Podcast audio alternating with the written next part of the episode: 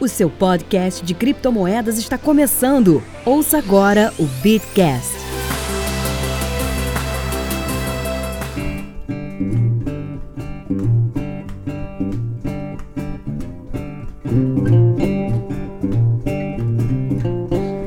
Bom dia, boa tarde, boa noite para você que nos ouve, tudo bem? Mais um Bitcast começando e hoje nós vamos falar sobre um assunto que é muito importante você saber, que é muito importante você ter na sua cabeça. E para falar sobre o phishing comigo hoje, Paulo Aragão, meu companheiro de bancada. Paulo, tudo bem? Fala Zé, como é que você tá? Primeiramente aí agradecer quem tá ouvindo a gente em mais um Bitcast, em mais um episódio. E se você já está ouvindo a gente aqui agora, você já sabe o tema, e esse é um tema que eu tô propagandeando já faz um tempo, hein, Zé? É, o Paulo fica fazendo a propaganda e, e eu esqueci de gravar, mas tudo bem. E conosco aqui, Gwyn, nosso companheiro do TI. Tudo bem, Gwyn? Fala pessoal, tudo certinho? Mas hoje, pessoal, nós vamos falar sobre um assunto mega importante sobre a sua segurança. Tão importante quanto o mantra de que exchange não é carteira, é o mantra do cuidado com o que você clica na internet. Pode parecer bobo, mas como está no, nos manuais dos criptomoedas, mexer com criptoativos é ser o seu próprio banco. E ser o seu próprio banco também envolve uma camada extra de segurança. E essa segurança que você tem que ter é a segurança que você tem que ter ao navegar, porque existe um golpezinho safadinho, um golpezinho chamado phishing. Gwyn, você que é um cara que manja dos Paranauê da internet, consegue ajudar a gente para explicar para o nosso ouvinte o que, que é o phishing? Consigo sim, Zé. Bom, é, em primeiro lugar, eu sou especializado em segurança digital e, como tal, eu lido diariamente com vários tipos de ataques, vários tipos de situações é, nas quais os hackers tentam obter alguma vantagem ou do usuário, ou do programa, é, ou do, do exchange, ou do aplicativo, enfim é, o hacker sempre vai tentar conseguir o máximo de ganho é, de uma forma que ele consiga roubar ou, ou a empresa ou o usuário. E uma forma muito comum, muitíssimo comum, de é, o, o, hacker chegar até o usuário e, e, e tentar fraudar o usuário para ele conseguir informações e, consequentemente, algum ganho financeiro, ele vai usar uma técnica chamada phishing. O phishing nada mais é do que o hacker tentar, de alguma forma, fazer com que o usuário caia em uma armadilha. Essa armadilha normalmente é numa forma de um site é, exatamente igual a um outro site legítimo, onde o usuário é obrigado a colocar algumas informações pessoais, por exemplo, e-mail e senha. E com isso, o hacker, através dessa página falsa, ele vai conseguir obter essas informações da pessoa. Ou seja, de um modo prático, o phishing ele é basicamente quando você cai por acidente em uma página falsa, por exemplo, do Facebook, digamos. E no Facebook você sabe quando você vai fazer o teu login, quando você vai acessar a tua conta, você precisa colocar o, a tua senha né, suas credenciais, que são sua senha, no caso do Facebook, e o seu e-mail. Bom, essas duas informações já são suficientes para entrar, para acessar a sua conta no Facebook. Então, o que, que o hacker pensa? Eu vou fazer uma página falsa para que o usuário, quando ele entre nessa página falsa, pareça o Facebook ele naturalmente já vai lá para cima, vai colocar o e-mail e a senha e quando ele clicar em entrar, na verdade não vai entrar no Facebook, o que vai acontecer é o e-mail e a senha vai para a conta do hacker. Ou seja, o usuário acaba sendo o ponto fraco e a vítima desse ataque. E acho que é importante falar também, né, Gwen, que a, a, os fraudadores não estão só no, no seu e-mail. A galera, o mundo, o mundo hacker é, onde tem uma brecha, é o pessoal tenta se aproveitar é, dessa brecha para tentar ganhar alguma coisa. E, por exemplo, a gente tem phishing de SMS. Quem nunca recebeu aquela mensagem do Banco do Brasil de um número no DDD XPTO da vida falando: ah, resete agora a sua conta e chega um link do BitLife. Isso também é um phishing. Eu normalmente respondo mandando essa pessoa tomar naquele lugar, tal, chamo de bandidos, caramba. Tem também um, um caso, aliás, tem um caso muito conhecido no Facebook, acho que de 2008, 2009. Pode parecer muito tempo, mas mas naquela época a rede social já tinha seus 200, 300 milhões de usuários, onde as pessoas compartilhavam alguma. É sempre assim, compartilhava alguma coisa e quando você clicava, a página abria como se você tivesse tendo que fazer o login novamente no Facebook, como se tivesse dado um bug no seu navegador e o seu usuário tivesse desconectado. E aí, sem querer querendo, você passava suas informações pro fraudador. E aí o fraudador ia explorar é, essas informações de outras maneiras. Tem também a fraude por e-mail. Eu viro e mexo recebo um de outro sentido, mas você recebe, ah, baixa aqui o arquivo do Google Drive que você pediu. Baixa aqui não sei o que Dropbox. Eu, como sou advogado, recebo, recebo muito. Já tá até tudo, normalmente o Google até joga pro spam, mas sempre recebo e-mail segue o documento não sei o que. Como o meu, meu e-mail no meu escritório jurídico, os, os fraudadores tentam dar esse sentido. E normalmente essas mensagens sempre põem um senso de urgência. E é aqui que a gente entra com o psicológico das pessoas. Que eu acho que é importante, como o Gwyn, falou, como o Gwyn comentou, o elo fraco dessa, dessa, dessa cadeia toda é o usuário. E o fraudador sabe, 99% dos, das fraudes, o fraudador tenta impor um sentimento de urgência em você. Então, por exemplo, chega aquela mensagem falsa do banco falando, ó. Oh, sua conta vai ser bloqueada se você não fazer esse procedimento de, de reconfiguração de segurança. Da Exchange, olha, sua conta vai ser. Se você não fazer esse procedimento de double check, de rechecagem, nós vamos bloquear sua conta. E assim vai. Operadora de telefone, a pessoa fala, não, urgente, clica aqui para você me ajudar. Normalmente a mensagem sempre é: tem um sentimento de urgência em cima disso. É, a urgência, na verdade, né, Zé, é um gatilho mental, né? É até um, um, gatilho mental que as pessoas usam inclusive para fazer vendas, né? A fórmula de lançamento, por exemplo, que a gente vê sendo divulgada por aí, usa justamente esse senso de urgência. E o, o phishing, como é um golpe, é que nem o próprio nome é uma analogia, né? A pescaria, ele joga a isca e vê quem morde. É a mesma coisa que a gente tinha, por exemplo, na época do, do sequestro do filho. Lembra que todo mundo já recebeu uma ligação de madrugada falando que o filho tinha sido sequestrado, que o resgate ia ser pago. Então, pois é, todo mundo mundo recebeu esse tipo de ligação. O, o golpista, né, ele vai se reciclando. Mas o senso de urgência, que é um gatilho que funciona e funciona muito bem, ele só é realmente reaproveitado, né? Aliás, eu quero falar, inclusive, de um, de um outro golpe que não tem a ver com phishing, mas eu vou fazer uma adendo que até o Gui me ajudou a esclarecer com um colega meu, que óbvio que eu não vou revelar o nome. Mas o que, que tá acontecendo muito na internet? Gui, você lembra disso, do, do nosso querido indiano? Lembro, lembro. Isso é recorrente, depois eu achei, mas as pessoas estão trancafiadas em casa por causa da quarentena, né? Todos nós temos nossa necessidade. E aí, até fica a dica, se você for bater uma punheta, tampa a câmera. Gwyn já me ensinou isso. Tampa a câmera. Conhecimento de causa, esse conhecimento de causa é muito bom. eu tenho que ter hombridade para falar, só pode falar quem já testou.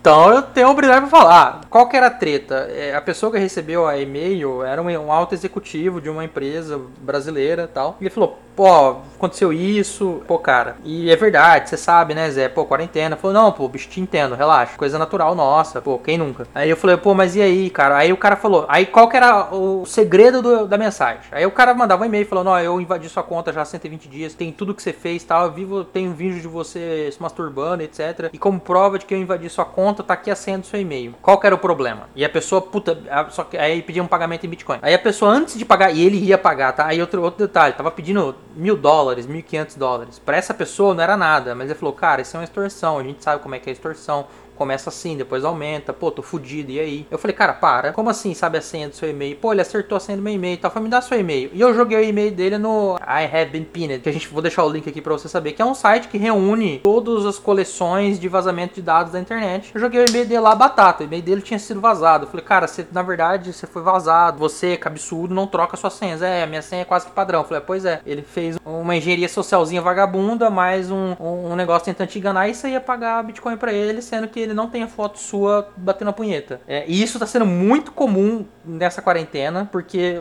um advogado do escritório me entrou em contato comigo, que tinha um amigo que passou por isso, eu, ah, amigo, e não sei o que, e me perguntou, paga ou não paga? Falou, cara, relaxa. Já conversei com um amigo meu de segurança, que era o Green, falou, ó, oh, isso aí tá com cara de indiano, inclusive, porque o ele tá falando dessa maneira, tá com um sentimento de urgência dessa maneira, tá sendo mal educado e tal. Falei, cara, isso não é verdade, relaxa. Aí, minha batata, pega o e-mail, joga lá no banco de dados e sai lá, ó, o seu e-mail tava no banco de dados X, Y, Z que foi hackeado, sua senha vazou, troca sua senha. Então, cuidado, esse golpe tá pegando bem na quarentena porque a gente tá preso em casa, não pode namorar, né? Quer dizer, eu posso namorar porque eu sou casado. Esse golpe, né, Zé, é o sextortion, que estão chamando de extorsão de sexo, só que na verdade não é nem de sexo, é sextortion. Ele até surgiu um pouco antes, a gente tem uma matéria no Criptofácil, se eu não me engano, disso no início de março. Até o que a gente colocou lá na matéria, que já tinha inclusive alguns bitcoins arrecadados, carteira que estava sendo utilizada para pedir esse resgate, né, digamos assim, essa extorsão. É o famoso jogar verde para colher maduro, né? Porque se você jogar Exato. isso no e-mail de a, de a cada 100 homens, você vai acertar em 80, 90. Então a chance de você conseguir é, intimidar a pessoa é muito grande. E pra vocês verem como é que essa história de phishing antiga, lorota existe desde quando acho que a humanidade aprendeu a falar. Desde quando a humanidade é a humanidade, tem sempre alguém que tenta passar um không? Migué no outro. Só lembrarmos do personagem americano que embasou aquele filme, que eu esqueci o nome, que eu vou colocar depois aqui, Prenda-me se for capaz. que deu um monte de golpe é, de cheque, que falava que era aviador na TWA ou na Panem. É, o nome do cara era Frank Abagnale. E Gwyn é um cara. Cara, história de criminoso pra mim, que eu tenho que estudar esse tipo de coisa, é batata. Golpe existe desde quando o mundo é mundo. Mas o phishing, como a gente conhece, em meados da década de 90, inclusive, ô, ô, ô, Gwen, você conhece o, Ken Smith? Não, Ken C. Não. Smith? Então, Diz o Wikipedia que era um hacker famoso da década de 90. certo. Como se você, como se você não conhece, não existe. É, ele dava um ataque de phishing em nome do UOL, é, em fóruns, falava que ele era a, a UOL, tá? American Online, para que você millennial que nasceu agora, que nasceu com banda larga, antigamente a American Online era aquela empresa que mandava CD de provedor de internet para todo mundo, para todo mundo acessar a internet por ela. é, é, ela era famosérrima e quebrou no, no na bolha das pontas. E ele dava o golpe falando que era representante da American Online e pegava os dados das pessoas em fóruns. E aí, de posse de e-mail, essas coisas, o samba acontecia. Mas falando especificadamente sobre o nosso querido ramo das criptomoedas, é, e eu acredito que é por isso que você, nosso querido ouvinte, está ouvindo o Bitcast, falou, tá, Existe, a gente sabe que existe, phishing tá aí. Eu recebo uns 3 e-mails por dia. É, graças a Deus o Google já tá jogando tudo pro spam mesmo. Mas bobeou, chega uma besteira. Inclusive, vou revelar nomes. Jansen, nosso parceiro de Bitcast, caiu num phishing esses dias. Gwen sabe disso. Foi falar lá no grupo da firma. Falou: vocês trocaram a senha do Instagram? Falei, não, pô, recebi um e-mail aqui falando que acessar a conta do Instagram, não sei da onde. Falei, cara, pera aí. Quando ele foi tomar ciência, ele falou, cara, era phishing. Ainda bem que eu não fiz nada. E eu já caí também, já caí de clicar no link. A gente invariavelmente vai clicar no link de phishing, porque nem a pessoa mais treinada, exceto o Gwyn, Eu já caí em phishing também, só pra ser- servir de consolo pra alguém que tá ouvindo aí. Eu já também caí. É, eu já, eu já caí em phishings. E, inclusive, coloquei a minha senha, coloquei o meu e-mail. É, não vi, realmente não vi, porque eu tava na, na pressa, é, só que era um e-mail de jogo, era uma senha tosca de jogo. E eu ainda digitei errado. Né? Tanto é que eu, eu recebi um, um e-mail depois dizendo que estavam tentando acessar o meu a minha conta do Hotmail e não conseguiram, estavam errando várias vezes a senha. Quer dizer, aí que me caiu a ficha, puta, aquele e-mail lá era um, um golpe, era phishing. E antes de nós passarmos para algumas dicas e alguns conselhos que vocês usuários devem ter, é, a gente mandou algumas perguntas para Brasilex e para Bitcoin Trade. A primeira pergunta é: como vocês lidam é, ao saberem que estão usando um produto de, de vocês como phishing? E qual o procedimento que vocês adotam? Só para que vocês saibam quem é quem, o primeiro áudio sempre vai ser da Bitcoin Trade e o segundo áudio da Brasilex, tá bom?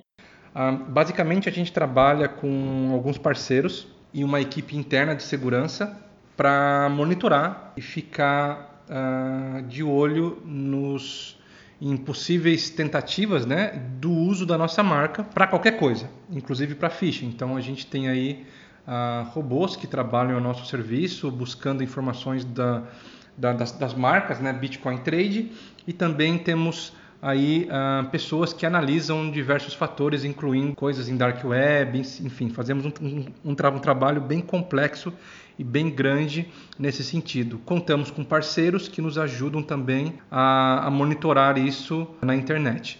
Identi- quando a gente identifica alguma coisa, ou, ou um phishing ou alguma coisa que está fazendo com que a nossa marca seja exposta de forma é, ilegal, irregular, uh, a gente realiza então o que a gente chama de takedown, que é basicamente a gente trabalha para tentar derrubar aquilo que está sendo feito, ou através de ordens legais, enfim, a gente busca a polícia, busca ordens do governo, ou através de, de buscas pela própria internet. Então, às vezes a gente tem servidores clandestinos, a gente acaba derrubando os servidores para justamente não uh, afetar aí a nossa, a nossa, os nossos clientes com esse phishing. Né? Um, eu diria que hoje 95% dos ataques são, são realizados uh, fora do Brasil, com domínios e, e infraestrutura internacional e aí a gente tem um caminho que a gente segue para esse takedown e temos outro caminho que a gente segue quando o ataque é feito através de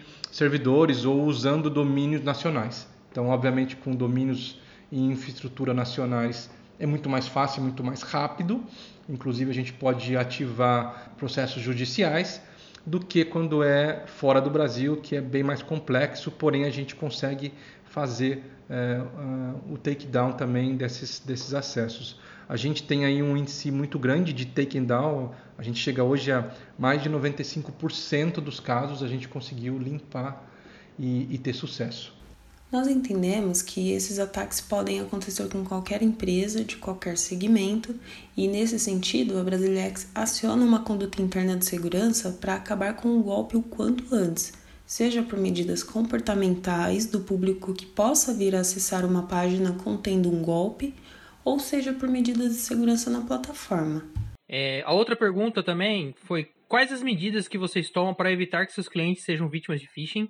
Então a primeira coisa que a gente faz é justamente um trabalho bem focado de prevenção. Então a gente envia é, e-mails aos clientes com informações de segurança, explicando aos clientes um, como os phishing são executados, dizendo como eles podem se precaver, então olhando toda a parte de nomenclatura do site, tomando cuidado com o endereço errado, escrita, enfim, uma série de coisas. Nós produzimos um vídeo que está nos principais canais da Bitcoin Trade, no nosso YouTube, Instagram, e esse vídeo basicamente explica como é que os, os vilões a, a, agem, né? na parte de phishing, então como é que eles fazem para fazer isso. E mesmo assim, se depois de tudo isso os nossos usuários ainda foram afetados por phishing, a plataforma conta com recursos internos que ela acaba prevenindo clientes de serem roubados. Então, a gente tem prevenção por localidade, então dependendo da localidade que o cara, que o, o usuário está se logando, a gente tem um comportamento na plataforma. A gente tem um, um comportamento de inteligência artificial que olha se aquele aquele profile, né, a forma com que aquele cliente está executando as suas ações é o que ele faz costumeiro, né, o que ele costuma fazer. Se tem um desvio aí, a gente recebe alguns alertas. A gente trabalha com, com processos de, de, de transferência né, de cripto, então para o cliente transferir uma cripto, uma cripto ele precisa ter a, a, carteira cadastrada, a carteira validada e ele ter autorizado, enfim, uma série de coisas que a gente vem implementando na plataforma para que o cliente possa se sentir seguro. Nós acreditamos que a informação é a nossa principal aliada nesse assunto. Por isso, fazemos um trabalho muito forte de conscientização para que nossos clientes não sejam vítimas dessa prática maliciosa. Recentemente, nós enviamos uma campanha de instruções por e-mail para falar sobre os diferentes tipos de golpes que existem. Nesse e-mail, nós orientamos sobre a segurança na web. Uma coisa que ajuda muito é orientar os usuários sobre identificar se ele está mesmo navegando no site oficial da Brasilex, que contém o selo SSL, que é aquele selinho em formato de um cadeado que fica no topo do navegador. Esse cadeadinho significa que o site tem um certificado de segurança para funcionar. E ainda falando sobre e-mails, nós temos um mecanismo de segurança para autenticar todos os e-mails que a Brasilex envia. Nós chamamos de frase de segurança e também ajudamos os nossos clientes a usarem. Basicamente, essa frase de segurança por e-mail é cadastrada pelo próprio cliente na plataforma. E aí, a partir desse cadastro, todos os e-mails que a Brasilex enviar obrigatoriamente devem ter a frase de segurança criada pelo cliente ali no rodapé da mensagem. Caso não tenha essa frase, o e-mail deve ser descartado e avisado para nossa equipe imediatamente. E por último, a gente perguntou também se eles podem contar algum caso inusitado ou esdrúxulo de tentativa de phishing é, que já tentaram empreender com os clientes. Vamos ouvir eles aí rapidinho. Na realidade, isso é até curioso porque a Bitcoin Trade só teve dois casos até hoje. A gente não teve nenhum outro caso, graças a Deus a gente conseguiu antecipar e bloquear antes desses, desses ataques serem enviados. Mas os dois casos são muito semelhantes, são casos basicamente clássicos, onde o, o, o vilão enviava um e-mail para os clientes dizendo: olha, a sua conta na Bitcoin Trade foi bloqueada, clique nesse, nesse link para desbloqueá-la. E aí o cliente, né, pegava os, os, clientes meio desesperado, os clientes clicavam, os usuários clicavam neste link, este link levava para um site e esse site era o site exatamente igual a Bitcoin Trade, né? A, a, a primeira página era, era exatamente cópia fiel da nossa página, com cores, logos, tudo exatamente igual, só que tinha um único problema e uma única diferença. Se você olhasse na barra de endereço do browser, o nome que eles usaram não era www.bitcointrade.com.br ou bitcointrade.com.br. O nome era bitcontrade.com. Então eles comeram pequenas palavras da nossa, da, do nome da nossa empresa, .com, então não era .com.br. E isso, quando você coloca na barra de endereço, o, o usuário, né, o cliente des, desatento, que está ali na, na, na, quer fazer a coisa rápida porque recebeu um aviso que sua conta ia ser bloqueada, não quer perder seu, o, seu, o seu dinheiro, ele vai, ele nem olha nisso, ele nem olha isso, ele nem olha como está aí uh, uh, escrito né, de forma correta ou não.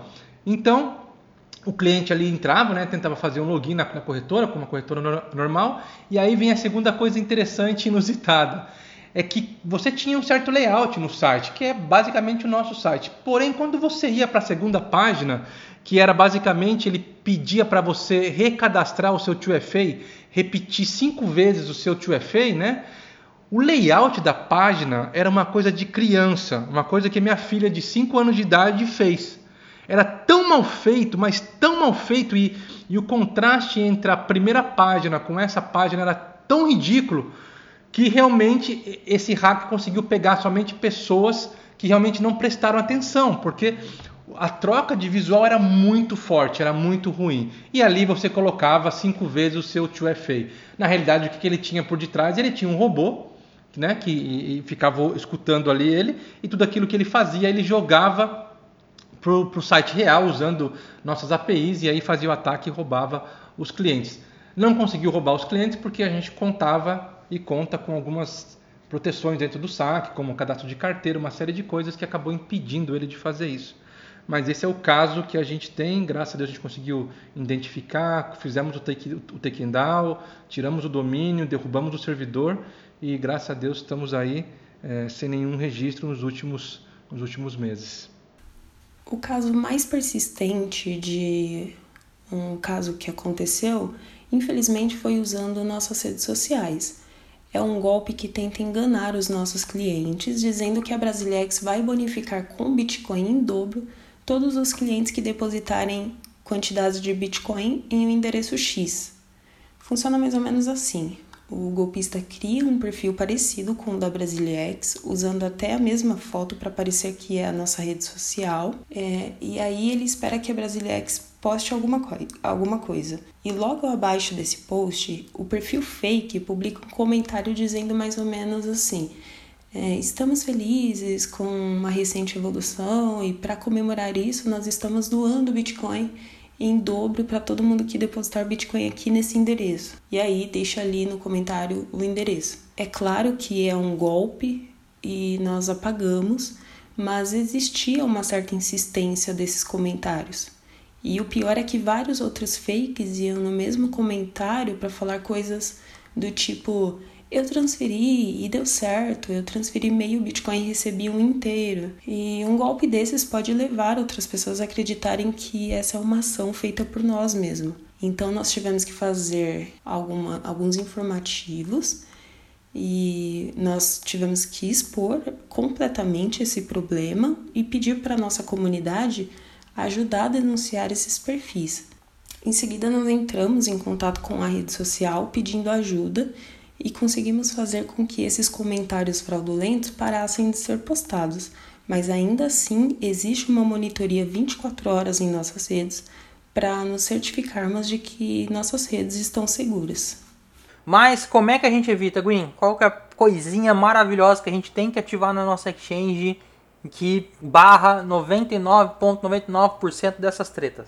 Bom, antes de falar da de como você consegue mitigar esse tipo de situação, é, vamos fazer uma diferença aqui, uma diferença básica entre um golpe comum que vem por e-mail e phishing. Todo mundo já viu aqueles e-mails que você recebe de spam, tipo, aumente seu pênis em 10 centímetros em 4 dias, né? Eu nunca recebi isso. Então, assim, existem esse tipo de, essa natureza, né? golpes dessa natureza, é, que não são phishing. É, eles podem também ser phishing, mas alguns não são phishing eles simplesmente pedem lá para você comprar um produto tal, então é realmente alguém querendo vender um produto, de repente não entrega o produto tal, mas aí a gente está falando de um outro tipo de fraude. O, a fraude do phishing é quando eles tentam imitar um, um, uma, uma fonte legítima, um site legítimo ou uma instituição legítima e tentam com isso enganar o usuário é, e tentar convencer o usuário a dar informação para eles, né? A o usuário realmente digitar a senha, digitar o e-mail, digitar as credenciais dele em algum lugar. É, a grande dificuldade disso é o seguinte: sempre a tua senha ela vai ser a mesma, certo? Se tua senha é banana 123, a tua senha vai ser banana 123 até você mudar a senha, né, para outra senha e aí vai passar a ser outra senha. Então, partindo dessa premissa, é, aí a gente cria um ponto fraco em um sistema, por exemplo, em uma exchange. Qual seria esse ponto fraco? Que se eu tiver acesso, eu, um hacker, tiver acesso à sua senha e ao seu e-mail, ou seja, ao conjunto de credenciais que eu posso usar para logar na tua conta, eu consigo acessar a tua conta na plataforma real, certo? Isso é um problema. Agora, se você tiver um jeito, se você tiver alguma ferramenta para colocar na exchange de, de algum jeito que faça a, a, a, exchange determinar que a senha ela será mutável, ela, ela vai mudar a cada tanto tempo ou ela não pode ser usada novamente, como é o caso de um two-factor, né, um segundo fator de autenticação, é, é, uma, é um jeito de você conseguir. É, você não, não. Não. É muito difícil de você impedir que o usuário caia em um phishing. Porque é culpa do usuário. E às vezes o usuário ele tem 60 anos e não sabe mexer no computador direito, então recebeu um e-mail dizendo: Ah, sua conta na exchange tal é, precisa de uma retificação de alguma coisa. Ele vai clicar e vai dar as informações ali, pode ser hackeado. Então é muito difícil você evitar que o usuário dê as informações. Agora, o que é importante é você evitar que o hacker pegue essas informações e acesse, utilizando essas informações, a exchange ou o serviço, a instituição, e aí é, possa é, de fato causar algum ônus, causar algum prejuízo para o usuário. Então, você consegue fazer isso através de verificações adicionais. Uma, uma boa tática de verificação adicional é o two-factor, é aquele, é, o Google Authenticator ou o Alt ou alguns outros é, aplicativos que você precisa de uma senha que fica mudando toda hora. É, você coloca a senha lá e você autentica que você de fato é a pessoa criadora da conta é, legítima. Né? Outro fator que poderia evitar um, um caso de um phishing acontecer e ter um prejuízo, dar um prejuízo para um usuário, é uma segunda autenticação, de novo, veja, segunda autenticação, mas dessa vez por algum outro método. É, e-mail é uma boa sugestão. Só, só fazer um adendo, só não me coloca a senha da Exchange e a senha do e-mail, tá? Exatamente. Não, fudeu.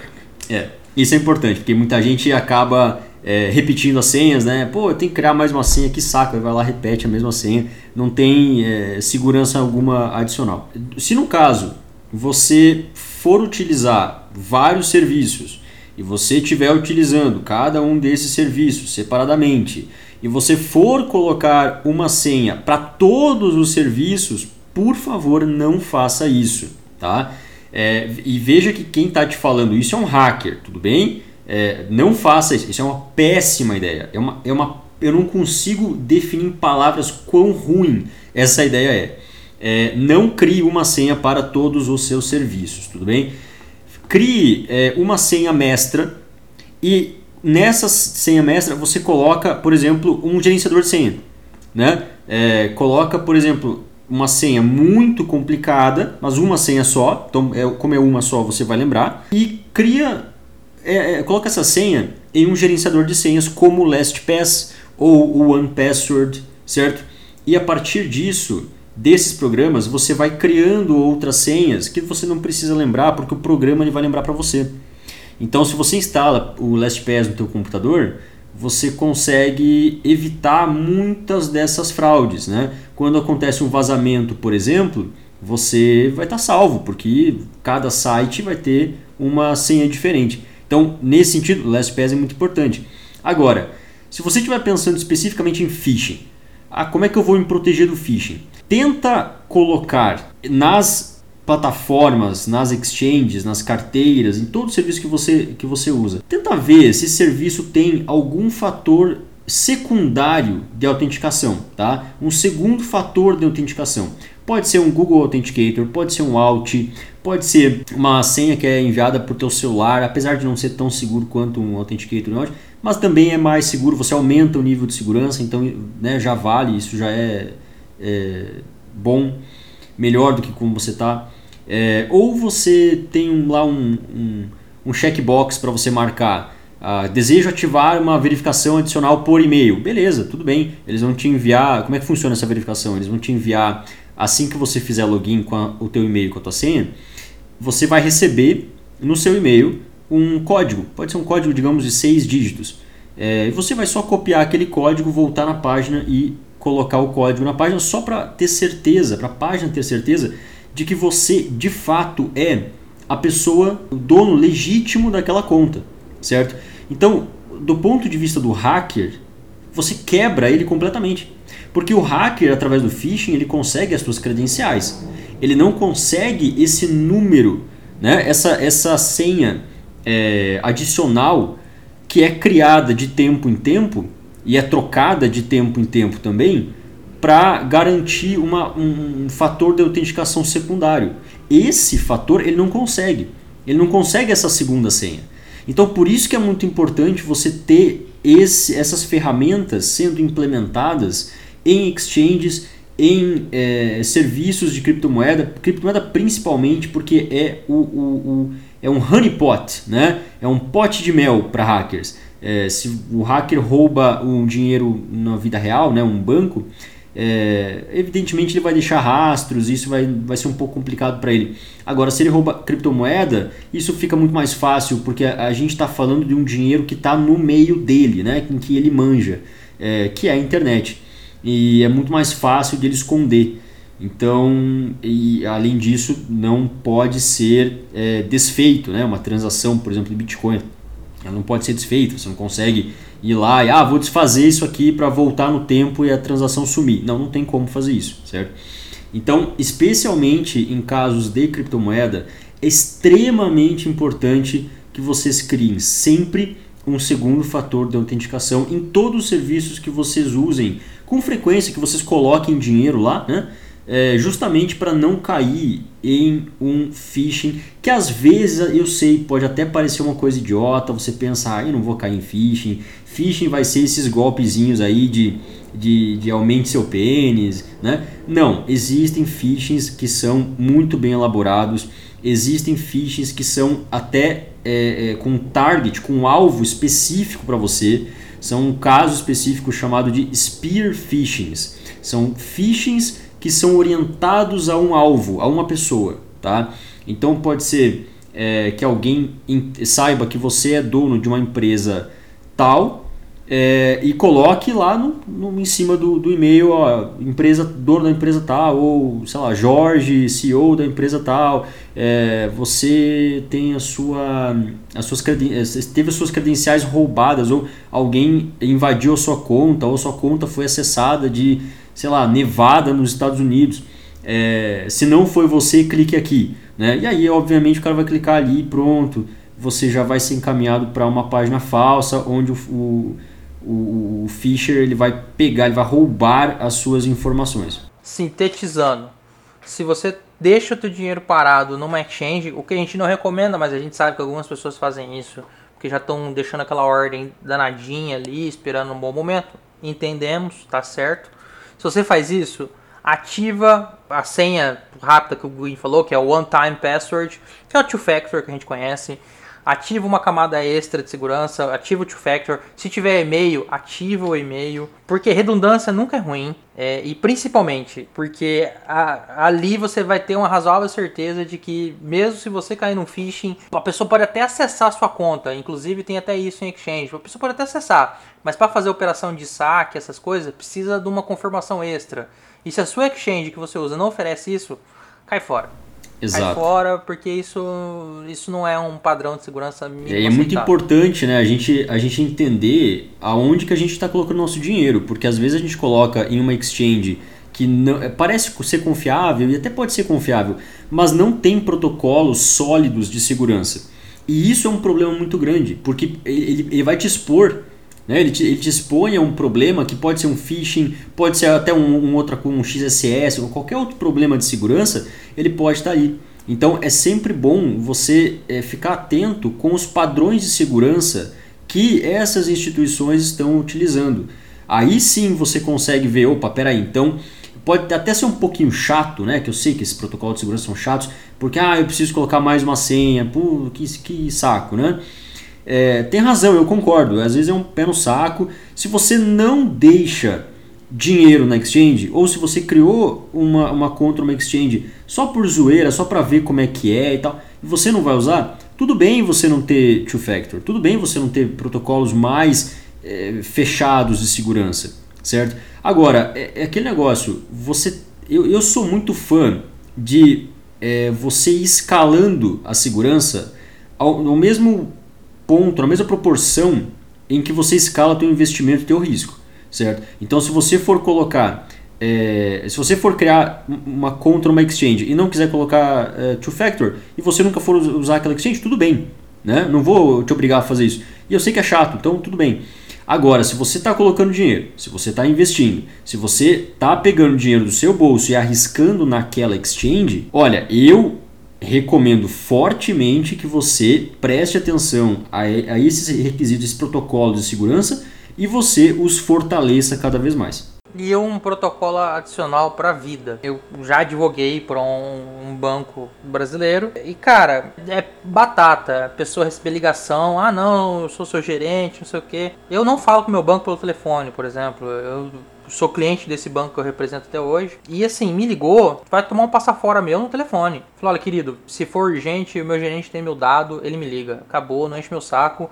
E assim, mais vale ter um cartão bloqueado por qualquer coisa do que você falar coisas que você não pode falar pelo telefone. O seguro morreu de velho. É chato, eu sei que é chato ir no banco, fazer o reset e tal. Mas vai por mim, vale mais a pena você perder duas horas na fila do banco fazendo reset. Hoje você faz tudo pelo telefone do que cair nesse golpe e ter que entrar com ação e começou e, e, se o banco sonhar que você tomou um phishing, você vai tomar na cabeça. E eu vou falar isso daqui a é, pouco. Só para fazer um parênteses é, sobre isso que o Green falou agora no final, que recomenda que faça essa, essa métrica, né, essa mensuração do quanto a pessoa está colocando para poder ativar o 2FA ou não. Eu já sou a favor de ativar 2FA, o segundo fator de autenticação, em tudo aquilo que for possível eu não tenho só o segundo fator de autenticação na, nas minhas exchanges, nas minhas contas de exchange.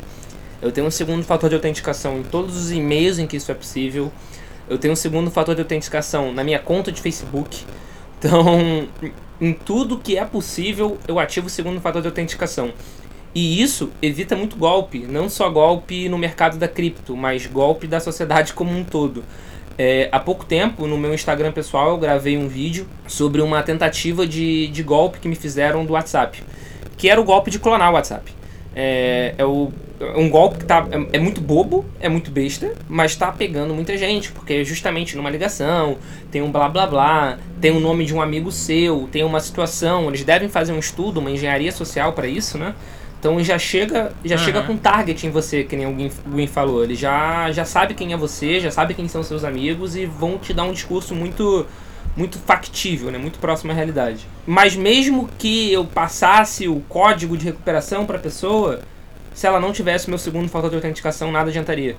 Então, o segundo fator de autenticação é realmente é, é, é um dos segredos da vida, na minha opinião. Então, é, o, o Gwyn pode ter essa visão de mensurar se você vai utilizar ou não. Eu já falaria que se você não tem certeza, você já coloca. Se você não for usar, você nem vai precisar se preocupar com esse segundo fator de autenticação. E isso, isso é deixa eu te interromper um pouquinho.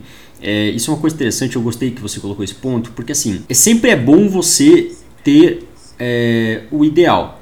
Mas se você tiver mais, é melhor. Concorda? Sim, com certeza. Absolutamente. Com certeza. Né? Então, se você coloca o Two Factor em todos os.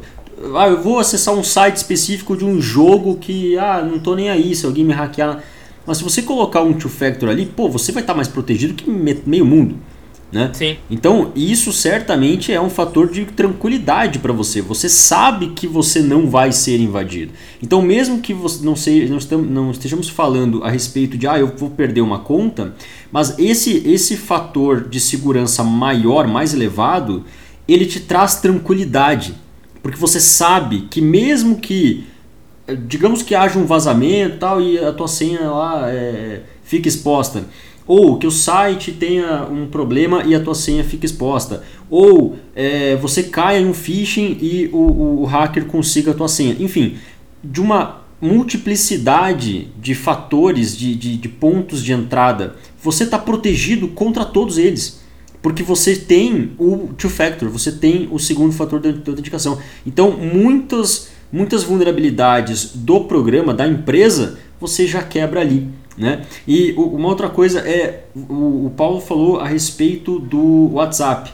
É, o WhatsApp ele tem o segundo fator de autenticação, é super, super, super fácil é, você colocar, ele até é, aumenta demais a segurança, porque eu já estou vendo muita gente caindo nesses, nesses, nesses problemas, principalmente o, o, pessoal de mais idade, né, que não sabe usar bem o WhatsApp, não sabe usar bem o celular, eles caem muito nisso porque é, eles não entendem, eles não entendem que se eles passarem aquele número de oito dígitos ali, eles vão estar tá dando o, o, acesso do WhatsApp para uma outra pessoa. Né? E na pressa, na urgência, com esse sentimento de urgência, com essa pressa, você não se liga, você não presta atenção.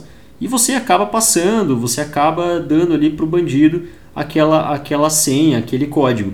É, isso pode ser ativado no WhatsApp, ele pode ser ativado no Telegram também. O Telegram também tem um, um segundo fator de autenticação. Isso aí cria uma tranquilidade na cabeça da pessoa, porque ela sabe que mesmo que ela, mesmo se ela for alvo de um hacker desse tipo, né, de um bandido desse tipo, ela vai estar tá tranquila que mesmo se eles conseguirem a senha, mesmo se eles conseguirem esses oito dígitos, mesmo que eles conseguirem acessar, a pessoa ainda vai estar tá protegida porque tem um segundo fator, uma outra senha que o bandido, o hacker, não terá. Sim. E uma, uma outra coisa, né, que a gente não tem muito no Brasil, aí eu vou puxar mais para a parte de das exchanges, vou voltar um pouco mais para o nosso mercado. Eu ia falar isso, mas fala. Já até sabe o que, é, né? Que tô voltando para o nosso mercado, que é justamente o segundo fator de autenticação físico, que é uma KID, uma YubiKey da vida. É claro que eu sei que a quantidade de usuários que de fato utilizariam essa funcionalidade, essa feature, é muito reduzida. Isso eu sei. É, é, hoje essa é a verdade. Hoje essa é a verdade absoluta. A quantidade de pessoas que tem uma YubiKey, uma KeyID é muito reduzida. Mas, de novo, aonde é possível, eu uso. Aonde é possível, eu ativo. O meu e-mail, por exemplo, ele é protegido com, uma, com um segundo fator de autenticação físico. Porque eu não confio, por exemplo, em botar como segundo fator de autenticação um número de celular. que a gente viu recentemente muitos casos de clonagem de chip. A gente viu isso acontecendo. Eu, eu concordo com o Gwen que nem sempre dá para ativar tudo. Mas aonde dá, assim, eu, eu, eu tô ativando. Porque é, a, a gente é do meio de criptomoeda. Eu acho que o que a gente mais vê todos os dias no meio, no mercado, é algum tipo de golpe. E golpe novo, às vezes. Eles reinventando golpes antigos e fazendo a reciclagem, né? Nada se perde, né? Tudo se transforma. Então, onde eu consigo ativar, eu ativo. O 2FA físico, eu entendo as exchanges falarem que não tem demanda. Porque realmente não teria. Mas o que, que a gente precisa? Se a gente precisa do que a gente já tem a demanda ou a gente precisaria de algo novo? Vai muito, vai muito da mensuração do risco também, né? É, se a pessoa ela tem pouco dinheiro ali, talvez não seja negócio ela ter um fator de autenticação que seja físico, que demande até um esforço maior dela. É, se ela tiver o, milhões de reais ali dentro, se ela tiver, se for realmente alguém que, que precise de, um, de uma segurança absolutamente maior, porque o risco dessa pessoa, o risco que essa pessoa assume ao deixar muito dinheiro, muita criptomoeda é, dentro de um sistema desse, é, é, realmente aí faz sentido, né? Você pensar, pô, mas eu preciso de uma coisa melhor do que essa exchange me fornece, porque isso para mim não é suficiente. É, então eu acho que uma mensuração do risco ela, ela traria até mais comodidade para a pessoa que investe 100 reais, né? É, e, e também é, deixa a pessoa que investe 100 reais entendendo mais do que ela está fazendo, porque senão você complica demais o processo para uma pessoa comum, né, para uma pessoa que não entende de segurança, que não é, é exatamente do nosso meio, que está mexendo com isso é, muito, por exemplo, a Dona Maria, né, é, o seu João. Oh, respeito a Dona Maria. o seu João, por exemplo, é, ele não, não vai entender como funciona. E aí pode ser que você faça o processo ficar tão prolixo, tão complicado, que pode, pode até não parecer tão complicado, mas para ele é complicado. E então ele começa a pensar, pô, mas é, talvez eu não preciso fazer isso, eu não preciso fazer isso aqui não. É, não, eu acho que eu vou deixar sem esse two factor aqui, não, acho que não precisa, acho que isso aí é demais. Né? E aí você começa a complicar demais e você acaba fazendo o efeito contrário, que é a pessoa acha que está complicado e começa a desabilitar serviços que na cabeça dela não precisa. Mas Gwen, é, phishing não acontece só com o link que a gente recebe por e-mail, que a gente recebe por SMS. É, também existem outros, outras formas que os fraudadores utilizam para obter informações de terceiros, não é? Sim, claro. Uma dessas formas é uma coisa chamada phishing. É, basicamente se trata de um phishing, que seria uma fraude para tentar tirar dado da vítima, mas através de áudio e vídeo, né? Porque até agora a gente falou de casos que normalmente são feitos através de texto, né? Um e-mail que você recebe e tal. É, nesse caso é mais áudio e vídeo. Como assim? Bom, talvez até uma criação através de um deepfake, uma criação de uma voz conhecida, né? Por exemplo, o que aconteceu recentemente no caso do ex-ministro da Saúde, o Luiz Henrique Mandetta, estava é, circulando no WhatsApp um, uma voz ali, um áudio, de que ele estava orientando fazer tal, tais coisas. Bom, na verdade, aquela voz ela é igual o do Mandetta, só que não é o Mandetta, certo? Ele é um áudio falso, ele é um áudio fabricado. Esses tipos de ataques a partir de áudios fabricados, de vídeos fabricados, eles são phishing, que é basicamente um, uma tática de fazer o phishing através de novos métodos, né? É, um dos outros métodos também pode ser um phishing é, físico, né? um phishing offline que seria basicamente o, mesmo funcionamento do e-mail, só que com cartas. É, normalmente ele é mais orientado a uma pessoa específica, a CEOs de grandes empresas, a, a pessoas mais específicas, né? até porque ele é um ataque mais caro, não é? O fraudador ele vai ter custo para mandar a carta para as pessoas, então normalmente ele é um ataque menor, ele é mais orientado, mais especificado para essas é, pessoas de poder. Também tem uma, um outro tipo é, de golpe que está acontecendo também agora. Não é muito phishing, tá? Mas só para alertar o pessoal. E umas lives no, no YouTube que acontecem. É, por exemplo, tem uma que o Criptofácil noticiou esses, esses dias para trás aí. que era uma live falando do Elon Musk, porque o Elon Musk estava em evidência por causa da, da Falcon 9, do lançamento lá da, da cápsula lá para a Estação Internacional, falando que o, o Elon Musk estava organizando uma doação de Bitcoin. E aí você tinha que mandar Bitcoin para o endereço que estava na live. Enfim, puta golpe que algumas pessoas caíram. Mas mudando de assunto, eu vou só adicionar um comentário ao comentário do Paulo. Se você, proprietário de exchange, está ouvindo esse podcast, e depois eu vou falar por que eu cheguei nessa conclusão, mas para a pessoa fazer saque na sua exchange, ativa a confirmação por e-mail. Ponto. Ativa essa camada de segurança para você. Se você não quiser ter problemas depois com um cara que tinha 100 mil reais em Bitcoin foi roubado por fatores XPTO, ativa.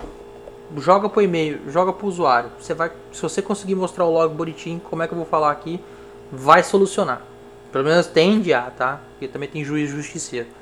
Agora, se você deixa o cara sacar só com usuário e senha, aí você também está muito exposto ao risco. É como o Gui falou, força teu usuário na hora de sacar, confirmar por e-mail. Eu acho que tem que forçar todo mundo a ter two-factor, mas concordo que no funil do... É, é entendo, não concordo, mas entendo que no funil é, de aprendizagem, no funil do bagulho lá de processo, que eu não lembro agora o que, que é, isso pode ser uma dor razoável para o usuário, pode não ser interessante.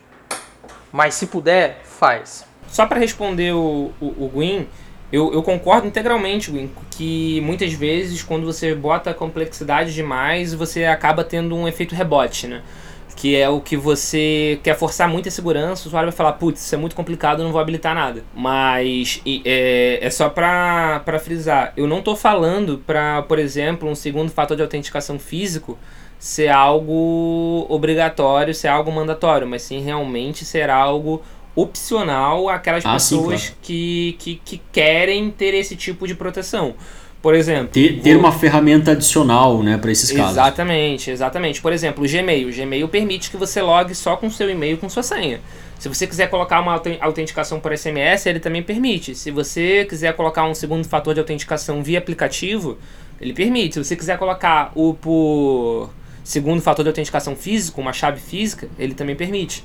Então é, é, na verdade realmente como opção e não como algo mandatório. O que eu acredito que devesse ser obrigatório, que eu não sei como funciona realmente nas exchanges do Brasil, seria a obrigatoriedade do segundo fator de autenticação, seja ele qual for, seja ele por aplicativo ou não.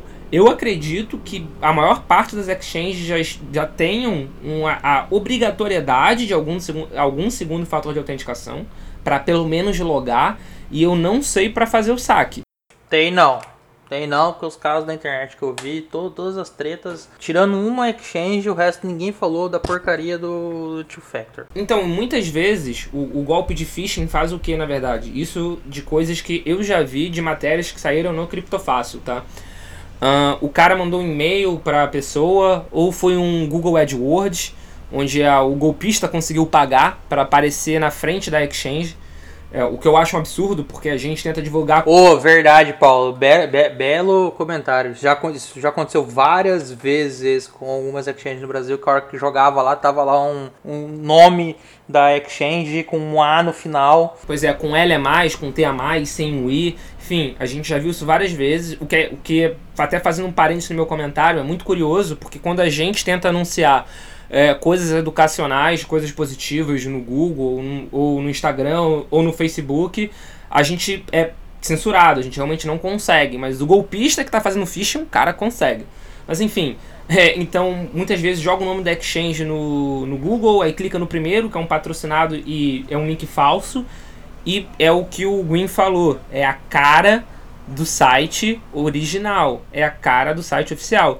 E muitas vezes tem um campo, inclusive, do segundo fator de autenticação. Então tem phishing que o cara digita o usuário, o cara digita a senha e o cara digita o 2FA para logar. Então naquele momento o golpista do outro lado pega todas essas informações, não sei como ele faz isso de forma automática e loga na conta do cara. Então é, é o que eu falei, eu não sei se as exchanges obrigam, as exchanges brasileiras né, no caso, obrigam um segundo fator de autenticação para realizar o saque. Mas o segundo fator de autenticação apenas para logar os golpistas já estão dando os cambalachos, dando as cambalhotas dele para conseguirem passar por isso.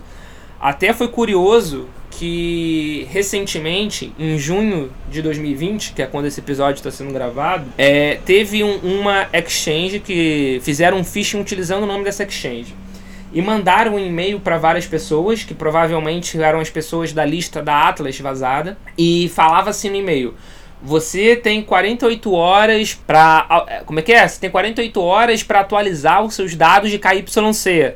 É, caso você não faça, a sua conta será bloqueada, assim como o seu saldo em criptomoeda. E, e é justamente o que a gente falou, né? Utilizando a questão de urgência, a questão de bloquear dinheiro e tudo mais. Mas o engraçado é que eles colocaram assim no final do e-mail: horário é, horário de atualização de, docu de documento de KYC, de 8 da manhã às 8 da noite. Tá vendo? O hacker, o hacker trabalha só no É, então eu não sei qual é o formato que ele faz, mas eu sei que a exchange que estava sofrendo essa tentativa de phishing, estavam fazendo phishing usando o nome dessa exchange, tem pelo menos o 2FA obrigatório para logar. Então, o cara que tá fazendo o golpe, ele tá querendo, inclusive, pegar o 2FA do usuário. Por isso que ele colocou aquele horário. Eu não sei se ele faz isso manualmente, eu não sei o que, que ele faz. Mas ele tem inclusive um horário de funcionamento do golpe. Não, não é bagunça, né? Isso aqui não é bagunça. Então, é, realmente eu acho que precisa ver esse processo de segurança como um todo. Porque, reforço, eu não sou um usuário muito ativo das exchanges. Eu não sei se as exchanges brasileiras, no momento, tem obrigatoriedade de 2FA na hora de sacar. Mas isso, para mim, é uma coisa essencial.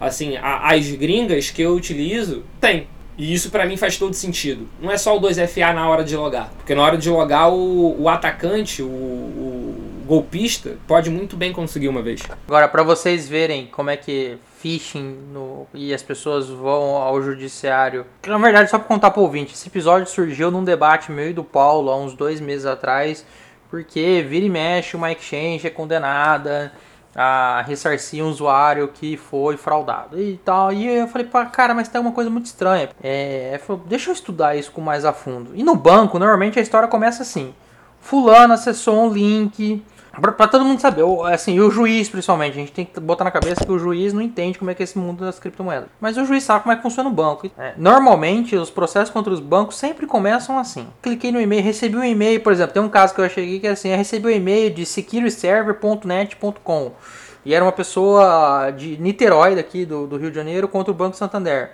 E respondeu e tomou-lhe, deu tudo e acionou o banco, foi vítima de phishing nitidamente foi vítima de phishing e acionou o banco na justiça. Em primeira instância, ainda o juiz deu ganho de causa, mas o tribunal deu-lhe um passo fora. Falou: não, a responsabilidade de guarda de dados bancários é do titular e ele tem que ter as cautelas, ele tem que adotar as cautelas necessárias para se proteger. Tem gente que tem, toma fraude da B2W. B2W, pra quem não sabe, é a dona submarina americana, Shoptime, etc que vai lá e vê um anúncio de uma Smart TV de 4 mil por 1.200, é, é uma cópia do site. Quando ela foi ver, ela não recebeu a televisão e aciona a B2, B2W. É, e tenta processar. E foi vítima de phishing. A hora que você vai ver, é um phishing. No setor bancário, exceto quando quem está julgando é justiceiro ou justiceira, porque tem que tomar cuidado também que existe pessoas membros do judiciário que são justiceiros. Mesmo o usuário estando errado, mesmo o usuário adotando práticas não recomendadas, é capaz do cara fazer o seguinte, e é uma coisa que acontece, é então, pela teoria do risco, é, ele, ele tem que ser responsabilizado a ressarcir o usuário se o usuário é penalizado, se o usuário sofre algum golpe. É tutelar demais, é ser, é ser, é ser babar demais das pessoas. Eu acho que o judiciário não serve para isso, mas tudo bem. No caso das exchanges, o problema começa quando a gente tem que separar, e é a mesma coisa dos bancos, é fortuito interno de fortuito externo. Só para explicar para todo mundo, fortuito interno é quando problema acontece na execução do serviço, o problema acontece dentro da exchange, dentro do banco. Fortuito externo, o problema foi ocasionado, não foi ocasionado na execução do serviço, ou o problema não foi é, ocasionado é, pela exchange pelo banco. Phishing é um fortuito externo, por quê? Porque você não mexeu no processo do banco, no processo da exchange, você induziu a exchange a erro. Nessa história toda, a exchange também é lesada, porque ela é induzida a erro. E o problema maior que você vai ver os processos da exchange é, primeiro que o juiz fala, hum, esse negócio de Bitcoin. E a pessoa sempre começa assim, ah, roubaram dinheiro da minha conta. Todos os processos que eu olhei, eu olhei, eu olhei uns 20 e poucos processos. Todos os processos assim, roubaram dinheiro da minha conta. Roubaram dinheiro da minha conta, eu tinha X, tá aqui, de repente, de um dia pro outro, eu não tive mais X. Puta, lá vai a exchange. Não, realmente, mas olha só, é, ela pode ter sido vítima de alguma coisa. E explica, explica, explica, explica, explica, mas tem juiz que tem exchange que não consegue explicar direito, não junta log, não junta nada. É, teve uma exchange, que eu não vou falar o nome por respeito, mas que tinha quase convencido, assim, aparentemente, pelo, pelo, pelo, relatório do juiz, tinha quase convencido o juiz. O juiz falou: realmente, a exchange trouxe aqui, mandou oficial wall, que era do e-mail da pessoa, o wall confirmou que no dia, naquela hora, a pessoa teoricamente logou no e-mail, que é sinal de que o fraudador pelo menos a pessoa da suposta fraude tinha acesso ao e-mail da pessoa, que confirmou o link do e-mail dessa exchange problema foi que quando o juiz, diz o juiz, né? Que ele jogou o nome da Exchange no Google, ele viu que naquela época a Exchange passou por um problema de segurança. E a Exchange tomou na cabeça. O juiz falou: Olha, eu tô achando que isso aqui é problema interno, não é fortuito externo, mas é, é fortuito interno, você vai responder. E a Exchange teve que lá indenizar em 40 mil reais devolveu 30 e mais 10 de dano moral e etc. É, então, assim, sinceramente, como profissional do direito que me cabe comentar. Se você é dono de exchange, ativa 2FA. Ou pelo menos manda um e-mail para o usuário autorizar o saque. Você vai se livrar de um imenso problema. Qual o problema? O problema de que, ó, eu mandei um e-mail para ele o e-mail dele estava lá. Ele confirmou, ele é o dono do e-mail dele. Você manda oficial o provedor do e-mail, se for quem, quem que seja que for, você manda oficial falar, ó, fulano logou nesse dia, logou. Ah, muito obrigado. Ó, você logou, você consegue se proteger. Agora tem uma questão também que eu até comentei com o Paulo no privado. Isso não vai safar ninguém de todo modo, como eu falei, sempre tem um juiz justiceiro. E aí a gente não pode fazer nada com o juiz justiceiro. O juiz vai falar: "Ah, você tá errado, tem que proteger o consumidor de qualquer jeito". Beleza. Só que você consegue mostrar pro juiz que você, que não, porque assim, a pessoa sempre chega no judiciário falando, fui vítima de uma fraude da, da exchange. O, processo sempre começa assim, eu tinha um dinheiro, de repente no dia pro outro não tinha mais o dinheiro. A pessoa não conta que foi vítima de um phishing, até porque se ela foi, ela vai tentar culpar a exchange de qualquer maneira. Ela não vai assumir por uma questão psicológica, ela não vai, não vai querer assumir por uma questão psicológica, não vai querer assumir por uma questão de o advogado dela vai falar para ela não assumir. Seu advogado sabe isso e processo de exchange, mesmo assim, é um puta do mau caráter. Mas a pessoa começa o processo assim. Olha, eu tinha dinheiro, eu fui, de repente, de um dia pro outro, eu fiquei sabendo que sacaram dinheiro da minha conta. E aí você com o Exchange, tem um, um, material probatório decente. Chega lá com o log, ó, tá aqui, o log bonitinho, mostra. No dia tal, a pessoa logou. Na hora tal, ela usou o 2Factor. Ó, 2Factor, excelência, é isso aqui, isso aqui, isso aqui. Então era, era o celular dela, ou era o telefone dela. Tudo bem, mas ela logou. Beleza, vai. Vamos supor, como o Gui falou, o hacker logou. Tá bom. O que, que ele vai fazer? Vai comprar Bitcoin? Tá bom, vai dar nada. Agora o cara vai sacar Bitcoin. Se o cara vai sacar Bitcoin, o cara faz, um, faz uma camada extra de segurança nesse momento. Bota ou um two-factor de dispositivo, que a pessoa colocou um dispositivo dela, ou bota um e-mail e manda o link pro e-mail dela e grava isso no teu log. Fala, olha, a pessoa mandou pro e-mail. Porque você vai, a sua linha de defesa é, olha, logou com o e-mail dela, logou com a senha dela, colocou o two-factor dela e ainda mandei um e-mail pro, um, um link pro e-mail dela, ela confirmou que ela era ela. Pô, só podia ser ela. Não tinha como saber que era outra pessoa. Eu não garanto que todo mundo vai vencer, mas eu garanto que vai, vai evitar um monte de dor de cabeça. Agora, só terminando. Era uma coisa que eu falei pro, pro Paulo outro dia. O dia que eu pensei nessa solução, eu tenho certeza que outras pessoas pensaram nessa solução. Se não botar em prática ainda, provavelmente é porque o, o custo com o advogado para defender e a indenização tá valendo a pena do que é, implantar, teoricamente, essa dor no, no user experience colocar esse, esse, essa camada extra de dificuldade na experiência do usuário na plataforma. Aí é uma escolha gerencial, não é mais uma escolha só jurídica, uma escolha de negócio, uma escolha de business. Aí é problema do dono da plataforma. Isso que o Zé falou é, é eu achei muito relevante porque assim é, é fazer a exchange evitar o acesso do fraudador mesmo que tenha sido um caso fortuito externo, mesmo que tenha sido culpa da pessoa, do usuário, mas isso ajuda a exchange, certo? Isso ajuda muito a exchange, o setor jurídico da exchange. Além disso, a, a segurança, esses fatores de autenticação a mais, essas ferramentas, né? Que a gente tem falado até agora é, de segurança, elas também servem como marketing, porque você está mexendo com o sistema financeiro. E segurança é uma coisa que todo mundo procura quando vai utilizar um sistema financeiro. Então, nesse caso, é, me parece evidente, é, num ponto de vista de business, que seria uma boa ideia você usar mais segurança na cara do usuário, né? É, mesmo que isso complique um pouco mais a, a parte da experiência do usuário, mas mais segurança significa você sair por aí dizendo que você usa as ferramentas tal. Você na sua exchange tem o two factor, você tem a autenticação tal, você tem a autenticação por e-mail, você, enfim, você se importa com a segurança do usuário, com a segurança dos ativos que o usuário tem ali dentro. Eu acho que isso joga muito a favor da exchange. Eu concordo com isso que o Gwen falou, que poderia muito bem ser utilizado para marketing, como uma forma de propaganda de fato, porque muita quem não se preocupa com segurança a nível usuário que não se preocupa com segurança, ele gosta de falar que se preocupa com segurança.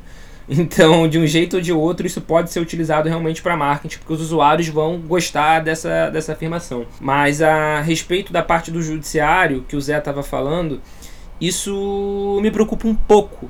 Assim, a forma como tem acontecido atualmente com as exchanges.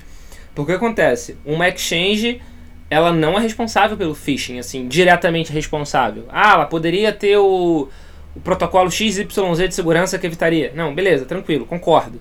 Mas ela não é diretamente responsável por aquela ação pelo phishing. Então, o usuário caiu em um golpe. O usuário digitou o e-mail, a senha e o segundo fator de autenticação muitas vezes. Pelo menos o, o para logar, né? O usuário perde, entre aspas, o dinheiro. O usuário processa a exchange a justiça manda a exchange pagar o que o usuário perdeu. Isso foi um alto golpe. E se na verdade o, o, usuário que, entre aspas, caiu no phishing participou do esquema? Quem, quem, quem garante que não? E isso foi até a, a origem do, do podcast, né, desse tema, que foi quando teve uma matéria dessa que o Criptofácil noticiou. Eu mandei mensagem pro Zé falando, cara, e se foi alto golpe? Como é que a gente falaria?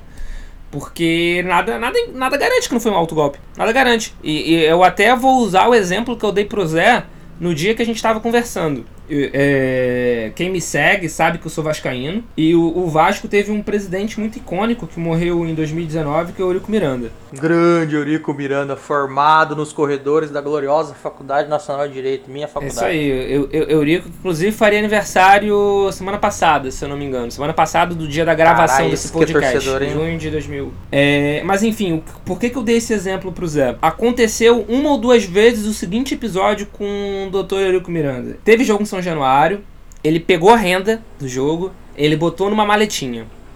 Ele saiu de São Januário com a maletinha com dinheiro na renda debaixo do braço e foi assaltado. Que, que coisa. Foi assaltado. Só que essa renda tinha seguro. Então, o Vasco recebeu de volta o dinheiro da renda que foi roubado. Mas de boa, quem garante que não ele não se auto-roubou? Ninguém, ninguém. Então, isso eu fiz essa analogia com o Zé no dia e puxei pro lado dos exchanges. Quem garante que é, é, esses phishings que estão processando as exchanges não foram um, um, um auto-phishing. A gente não consegue garantir nada. Então é, é, é muito complicado. Tipo, eu, eu, esse é um tema para mim muito difícil. O 2FA para mim ele, ele, deveria ser obrigatório em, até no saque, é, independente da experiência de usuário ou não. Isso realmente é por questão de, de segurança. Se você não quer ter esse trabalho você não usa é, aquela exchange, ponto. É, é, uma estratégia que realmente comercial que não pode ser interessante, mas para mim deveria ser. E, mas é um tema muito complicado, porque tirando o 2FA, e se o usuário, mesmo assim, falar que caiu num phishing, que era exatamente igual até a, a tela de saque do cara, sei lá, whatever. É um tema muito complicado, assim, para mim. E o 2FA de código, ele tem fragilidades. Ele tem muitas fragilidades. Por exemplo, aonde a maior parte dos usuários guardam o QR Code que eles usam para gerar a, os 2FA no aplicativo. A maior parte dos usuários, eu te garanto que guarda ou no desktop do computador ou no e-mail. Fazer um, um adendo. Exchange banco virtual, eles passam por um problema de know your customer que o resto dos ramos financeiros não passa. Que é, ele não tem certeza que eu sou eu. Na hora que eu vou fazer minha verificação, mesmo ou de segurança ou de documentação, é, é um achismo, é uma probabilidade, tá? Isso é, um, é ó, é por quê? Porque ele nunca me viu. A diferença quando eu vou no banco, no, no, no, no meu banco físico e vou lá e assino o contrato na frente, a instituição financeira tem um pouco de segurança porque ela sabe que o gerente olhou para mim, falou: "Não, o Zé existe". Tá bom. A Exchange, no final das contas, ela faz análise de probabilidade. Logou com o e-mail do Zé. Usou a senha que o Zé cadastrou. Logou com o two factor do, colocou o two factor do Zé. E eu ainda mandei um link pro e-mail do Zé pro Zé confirmar que ele queria sacar. Só pode ser o Zé. Ah, não era o Zé. Bom, desculpa, mas aí ocorreu alguma. Aí você vai provar pro, pro juiz por A mais B. Olha, tá aqui. Eu consegui cumprir todos os requisitos. Eu, a pessoa logou, a pessoa fez isso, a pessoa fez isso. Por exemplo, eu vi um caso uma vez de um banco que não era o que eu defendia, mas era o Santander, eu acho. Que ele foi condenado. Sabe por que, que o juiz condenou o Santander? Eu achei até engraçado. Falei, é, nesse ponto aí o, o, o, juiz pode ter um pouco de razão. Porque a, a pessoa. O fraudador fez quatro operações assim seguidas, em intervalo 10 minutos, 10 transferências, 10 é, contrata crédito, essas porra. Falou, e teoricamente ele tinha que estar com esses quatro é, OTP, que é o One Time Password, que é os, as quatro senhas do factor. Porque vai mudando de cada 30 segundos, cada um segundo. o juiz falou, pera aí, se fosse uma operação, eu dava, eu dava ganho de causa pro, pro banco. Agora, como é que você vai me garantir que a pessoa fez quatro operações de saque, uma seguida da outra, usando quatro senhas é, rápidas diferentes uma da outra e conseguiu aprovar todas? Aí o juiz falou, tem alguma coisa errada no sistema do banco. E eu concordo com o juiz, nessa hora tem que ter uma coisa errada. Ou é fraude da, do autor, ou é uma fraude dentro do banco. Existem algumas formas de você evitar cair em phishings é, que vem por e-mail, né? É, um e-mail que é lá de um de um, de um, de um, um remetente aparentemente confiável. Não adianta muito você checar o remetente do e-mail, porque às vezes o remetente é de fato, ou está dizendo né, que é de fato o, a empresa que você espera. Então o melhor seria você checar o link, porque se o link for a exchange.com.br, tranquilo. Agora, se você tem um link, é, sei lá, exchange.confiável.banana.net, é, você provavelmente vai ter um problema, tá certo? E esse problema vai ser o site é banana.net, não é a exchange.net, certo? Então é, é, melhor você checar o link da onde você está clicando, né? Para onde você vai, ao invés de você checar o remetente do e-mail, porque é possível também que ele consiga fraudar aquele campo de remetente, aquele campo onde você vê ah, da onde que está vindo, né? Ah, da onde que está vindo esse e-mail? Quem é que mandou esse e-mail? É possível o hacker conseguir é, alterar aquele campo e te enganar. Então é sempre bom você não dar atenção, tanta atenção, né? É, ao remetente do e-mail quando são serviços financeiros. É mais prudente você clicar com o botão direito, por exemplo, ali no, no link e e você vai provavelmente vai aparecer, é, sei lá, copiar link, algo nesse sentido. E aí, sem você acessar o link, você já vê qual é o link, né? Qual o formato do link. E aí tenta definir ali qual que é o domínio, né? Que domínio que está vindo? Porque se for, normalmente eles começam assim, ah, é fraude do Banco do Brasil, tudo bem. Então o, o, o site, ao invés de ser bb.com.br, vai ser um negócio assim, ah, banco do Brasil ponto bb ponto acesso seguro ponto é, rwxky.com.br barra acesso seguro é, barra o teu nome barra é, resetar senha, sei lá, né? Então, assim, é, esses links são muito complicados e são, e são com, com, com um domínio estranho, que não é bb.com.br, Normalmente o domínio é totalmente. É, parece uma confusão, uma sopa de letrinha, né? Que são domínios que são gerados automaticamente, por isso que eles viram uma sopa de letrinha. Então normalmente é F, T, R, J, M, U.com. Certo? Não faz o menor sentido esse domínio, né? Não é um domínio de fato, ele é um domínio fake, digamos assim é, um domínio criado por um robô, cujo trabalho é simplesmente enviar e-mail para você e tentar fazer você cair no phishing, certo? Para que daí eles, cons eles consigam pegar os teus dados de acesso. Agora, normalmente, da onde que eles conseguem, da onde que esses hackers, esses robôs conseguem o teu e-mail?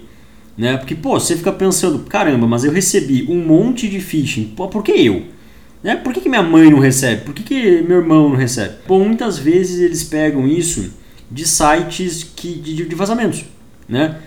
De vazamentos de sites. Normalmente um vazamento acontece, esse vazamento ele vai para a Deep Web, esse vazamento, essas informações com todas as informações de todos os usuários é, oriundas do vazamento, elas vão parar em mercados ilegais da Deep Web. Esses mercados eles não são indexados ou se são indexados são muito porcamente indexados, então é muito difícil encontrar é, e portanto é muito difícil punir, né? Muito difícil tirar, denunciar, tirar esses, esse, essas informações de lá. É, evidentemente existem é, ferramentas que te ajudam nesse sentido. É, existe uma ferramenta que eu particularmente gosto, que é o xarca.com. É, ele te, você cadastra lá o teu e-mail e se houver um vazamento, se houver qualquer informação que esteja no teu e-mail ali, em sites da Deep Web, em sites que, que são conhecidamente usados por criminosos, né, por hackers, é, ele vai te avisar e vai te avisar assim, olha, o que você tem que fazer agora? Você tem que trocar a tua senha. Como que você faz isso? Ah, você tem que trocar assim, assim, né? E te, já te dá uma, uma orientação de como fazer. É, existem serviços dessa natureza e eles protegem demais a pessoa. Por quê? A partir daquele momento que o vazamento acontece, é só uma questão de tempo até você começar a receber phishing. E, e como o Zé falou, é, muitas vezes o Google mesmo já, ou o Hotmail, ou o Yahoo, enfim, o, provedor, o, o e-mail que você estiver usando, ele já identifica aquilo como sendo spam.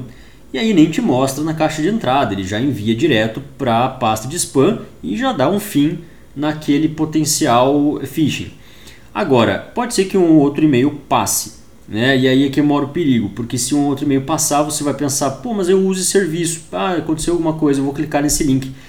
E na hora você não pensa que é um phishing. Na hora parece que é uma coisa legítima, parece que é uma coisa que faz sentido, você clica e aí você cai é, em uma armadilha. Então, tá bom, Gwen. Muitíssimo obrigado. E uma última dúvida. Tá com dúvida? Não clica no link no e-mail não. Loga na plataforma. Exato. Se for uma mudança de segurança necessária, você pode ter certeza. Na hora que você logar, você vai tomar um pop-up da plataforma e falar, ó, mudei uma. implementei um negócio aqui que você vai ter que passar por uma, uma rechecagem, tá? Obrigado recheca. Clica na dúvida, acessa o serviço e dá um, um double check lá para ver se tá tudo bem. Que aí você se livra de qualquer problema. Terminando, minha gente, quero agradecer novamente a audiência é, e a paciência dos nossos ouvintes que ficam conosco até o final. Se você tá vendo isso no YouTube, dá o botão no like aí, adoro falar isso. Eu nunca falo isso. Sempre esqueço, só lembro no final quando eu tô editando. Se você tem alguma dúvida, quer esclarecer alguma coisa, fala conosco é, pelos vários contatos, pelo Criptofácil ou pelo contato arroba bitcash.site. Pode falar conosco no Telegram, tem, o grupo da, tem um grupo do Universo Cripto no Telegram. O que não falta é lugar para falar conosco. Tem um grupo do, do, tem a página no Facebook da Universo Cripto no Facebook, tem o, a página no Facebook do CF no Facebook, óbvio, né? No Facebook, no Facebook. Enfim, Dúvidas, causos e grilos, procura a gente. E eu acredito que no final desse episódio esteja claro para o nosso ouvinte que ativar Two Factor, ativar uma camada extra de segurança, não cai o pinto, não cai a teta e é muito bom e muito prudente. E para você que é proprietário de alguma plataforma, para você que opera alguma plataforma, para você que é gerente de operação de alguma plataforma, vai por mim, coloca uma camada extra de segurança obrigatória na hora de sacar, nem que seja um link no e-mail da pessoa você já vai ter um excelente argumento de defesa na hora de se livrar de qualquer problema. Como disse o Paulo anteriormente, para mim, toda exchange deve ter two-factor. Eu concordo. Toda exchange tem que ter two-factor já na sua concepção, já é, quando a pessoa está fazendo o programa, quando a pessoa está fazendo a exchange, ela já tem que entender que aquele, aquela situação ali, ela demanda, por ser um serviço financeiro, ela demanda uma proteção maior e, portanto, um two-factor muito provavelmente obrigatório por todas as pessoas. Então, acredito realmente que foi isso, gente. É, foi muito bacana conversar tanto com, com você, quanto com o Zé. O Zé eu sou obrigado a escutar o dia todo, todos os dias. A gente conversa bastante no privado. Mas com, com você não, Gwen, é sempre uma, uma honra assim a gente ter essa sua voz de, de locutor, eu poder escutar essa sua voz de locutor.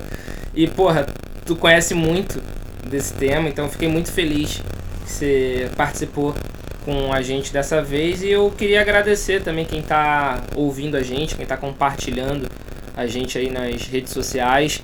Uh, cada vez mais vocês estão compartilhando sobre o Bitcast. Eu gostaria realmente de agradecer todo mundo. E qualquer comentário é o que o Zé falou, que não falta é rede social, é meio de comunicação com a gente. Então, qualquer dúvida, mandem pra gente, qualquer comentário, qualquer sugestão. E a lição principal, eu acredito, desse podcast, desse episódio do Bitcast, é ativem o segundo fator de autenticação no que for possível e no que não for possível, cogite e pense se você realmente precise, precisa utilizar aquele serviço em específico. Se você precisar muito, tenta mandar mensagem para o serviço pedindo para que eles implementem um segundo fator de autenticação. É isso aí, galera. Mais uma vez, muito obrigado e até a próxima. Valeu! Falou! Este episódio foi uma produção da UniversoCripto.net em parceria com criptofácil.com.